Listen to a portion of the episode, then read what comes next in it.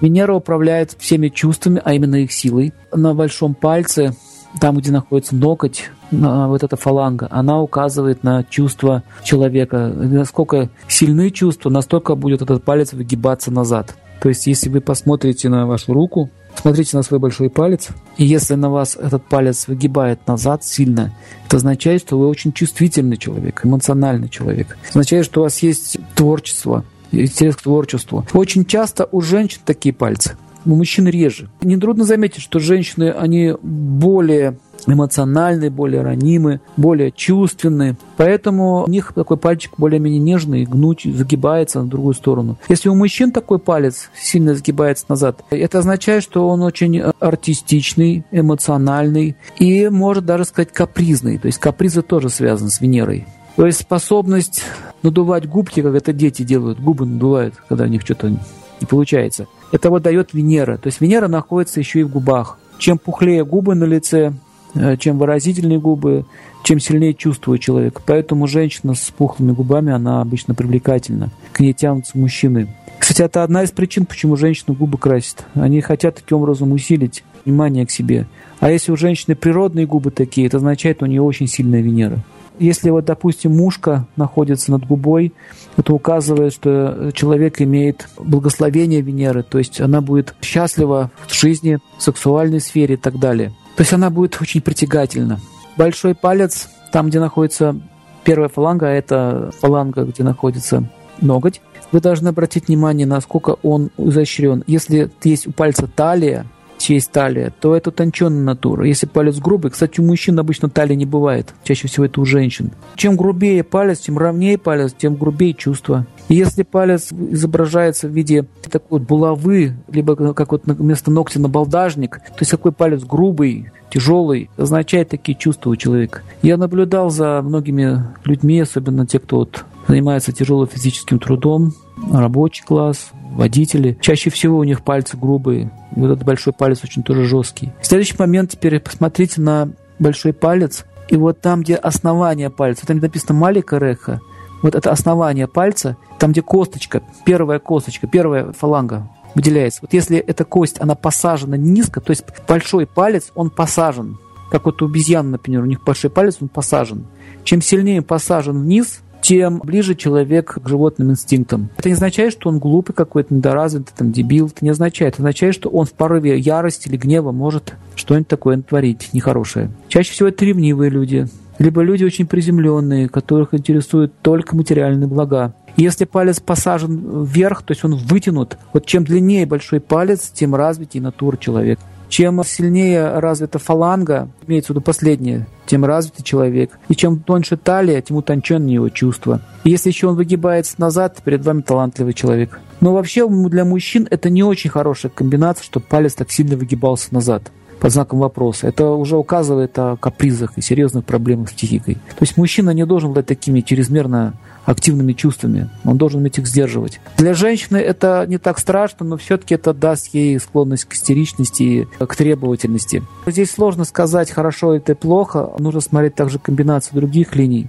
И следующая фаланга, которая находится сразу после первой фаланги, там где ноготь, средняя фаланга, это фаланга воли человека. И первое это чувство, второе это воля. И вот чем крепче вот эта фаланга, тем сильнее воля человека. Чем слабее в этом месте палец, тем слабее его воля.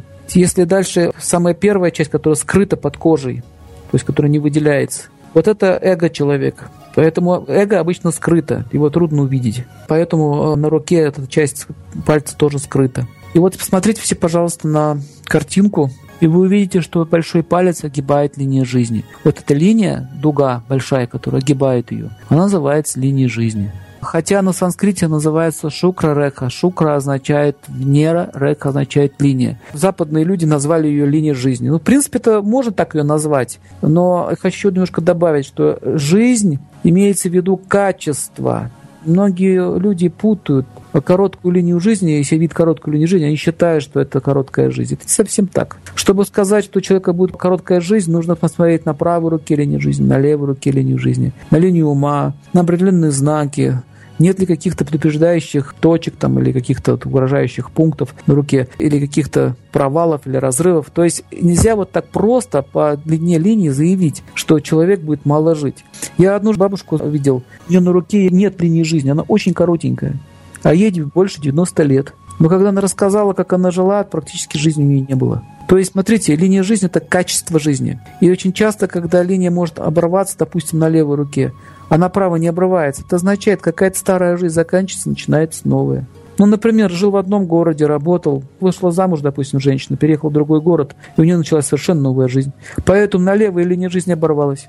На левой она оборвалась не потому, что она умрет, потому что ее жизнь, которая была в этом городе, или, или какой-то образ жизни, который она вела, прекратился. Все, человек поменялся. А если обрывается на правой руке и на левой руке, вот это, конечно, уже так стоит напрячься. Это уже надо изучать руку внимательно. Это уже не совсем хорошие тенденции. Но если, допустим, линия жизни обрывается и рядом появляется параллельная линия жизни, это хороший знак. Это означает, что приходит помощь, и человек начинает вести новый образ жизни.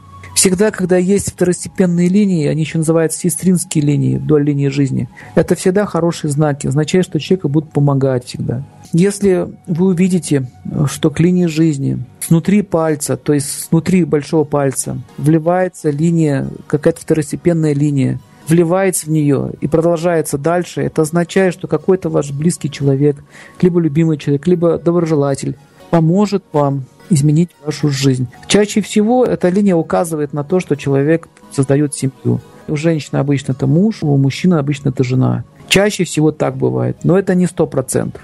Обычно это какая-то помощь, идущая извне. Если вы увидите две линии, это означает две помощи. Три линии, которые вливаются в линию жизни, три помощи и так далее. Чем больше линий вливается в линию жизни, тем больше человек получает помощь изнутри. Вообще запомните, что любые линии, штрихи и знаки, которые находятся внутри, под большим пальцем, а не за линией жизни, а внутри линии жизни, за ней, это всегда линии, указывающие на ваших близких, а на ваших родственников. Если, допустим, внутри под пальцем, на подушечке пальца вот этого Венеры, вы видите, допустим, линию, которая резко пересекается другой линией, и образует таким образом крест, это означает, что кто-то из ваших близких может там уйти, либо вы получите какое-то страдание, если линия обрывается и продолжается дальше, этот обрыв, то значит кто-то из близких заболеет. Ну, в общем, вот эти линии, которые находятся внутри линии жизни, то есть за линией жизни, под большим пальцем, это все, что касается ваших близких. Мамы, папы, родственники, бабушки, дедушки, друзья, братья, сестры, дяди, тети и так далее. Если линия Сатурна касается линии жизни, линия Сатурна находится посередине ладони. То есть любая линия, которая идет к среднему пальцу, эта линия называется линия Сатурна. Если вот линия Сатурна вдруг касается линии жизни, либо бороздит по ней, нужно посмотреть, какой отрезок времени она пробороздила по линии жизни. Это всегда означает трудности, тяжелая работа, человек погружается в какое-то безвыходное положение. И если линия жизни дальше не сломалась, а пошла ровно, значит, он спокойно преодолевает все эти лишения, тяготы, и его жизнь продолжается дальше. Если все-таки линия разламывается, это значит, он не выдерживает, его жизнь пошла под косяк. Чаще всего, если линия Сатурна напала на линию жизни, и после нее линия стала плоская, размазанная, либо мелкие кисточки идут вниз, это означает, человек может стать пьяницей, либо он может стать бомжом, либо он может вообще стать инвалидом. То есть всегда, когда линия повреждается, это не очень хорошо для его жизни. А если наоборот, после линии Сатурна линия стала светлее, чище, ярче, такая стала здоровенькая, это означает, что Сатурн хорошо повлиял, поднял человека. То есть он много работал, он много трудился, у него было много трудностей в жизни, все-таки он преодолел и стал жить очень хорошо. Если Солнце влияет на линию жизни, это означает, что человек приобретает счастье в жизни очень много. Если Луна влияет, значит он покой в жизни получает. В этот момент, когда идет влияние, слияние. Если влияет Меркурий, это означает, он получает новых друзей, возможностей, связи, коммуникации. Если на нее влияет линия Юпитера, означает, он приобретает мудрость, либо образование получает. Если влияет на него линия Марса, то он получает повышение по службе, либо побеждает своих врагов, или какие-то трудности разрушает. То есть, если Венера, вот эти маленькие линии со стороны Венеры вливаются в линию жизни, то это я уже говорил, это ваши родственники вам помогают. Если э, линия Сатурна влияет, я уже вам рассказывал, что будет происходить. Не нужно бояться само, само влияния Сатурна, нужно посмотреть, что будет после этого соединения. Итак, смотрите дальше. Вот большой палец, если вы сделаете угол, растопырите пальцы, и если большой палец у вас делает между указательным пальцем ровный угол, 90 градусов. Это означает, что человек разносторонне развит, у него натура сбалансированная.